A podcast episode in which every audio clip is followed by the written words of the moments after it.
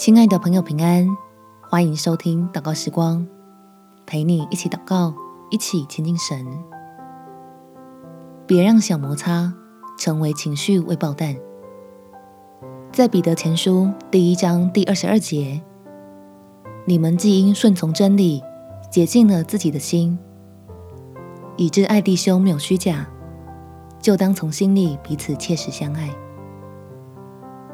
跟人往来相处，真的很容易在不知不觉中累积了很多有点不舒服，却又好像没必要发脾气的情绪。所以我们要常常进入到神的爱里，被恢复、医治，定期清理心里的情绪，才不会影响自己将要领受的福气。我们前祷告，天父，求你用慈爱吸引我，使我每天都渴慕你的恩典。借着安静在你面前的读经、祷告、赞美，帮助我的心定期清除微小的负面情绪，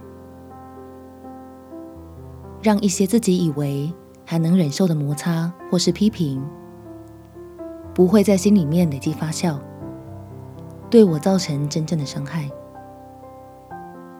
更能因为亲近你而恢复身心的力量，好以恩慈对待身边的人们。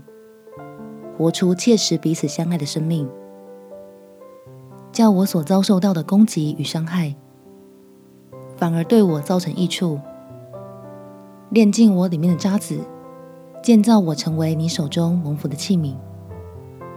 感谢天父垂听我的祷告，奉主耶稣基督的圣名祈求，阿门。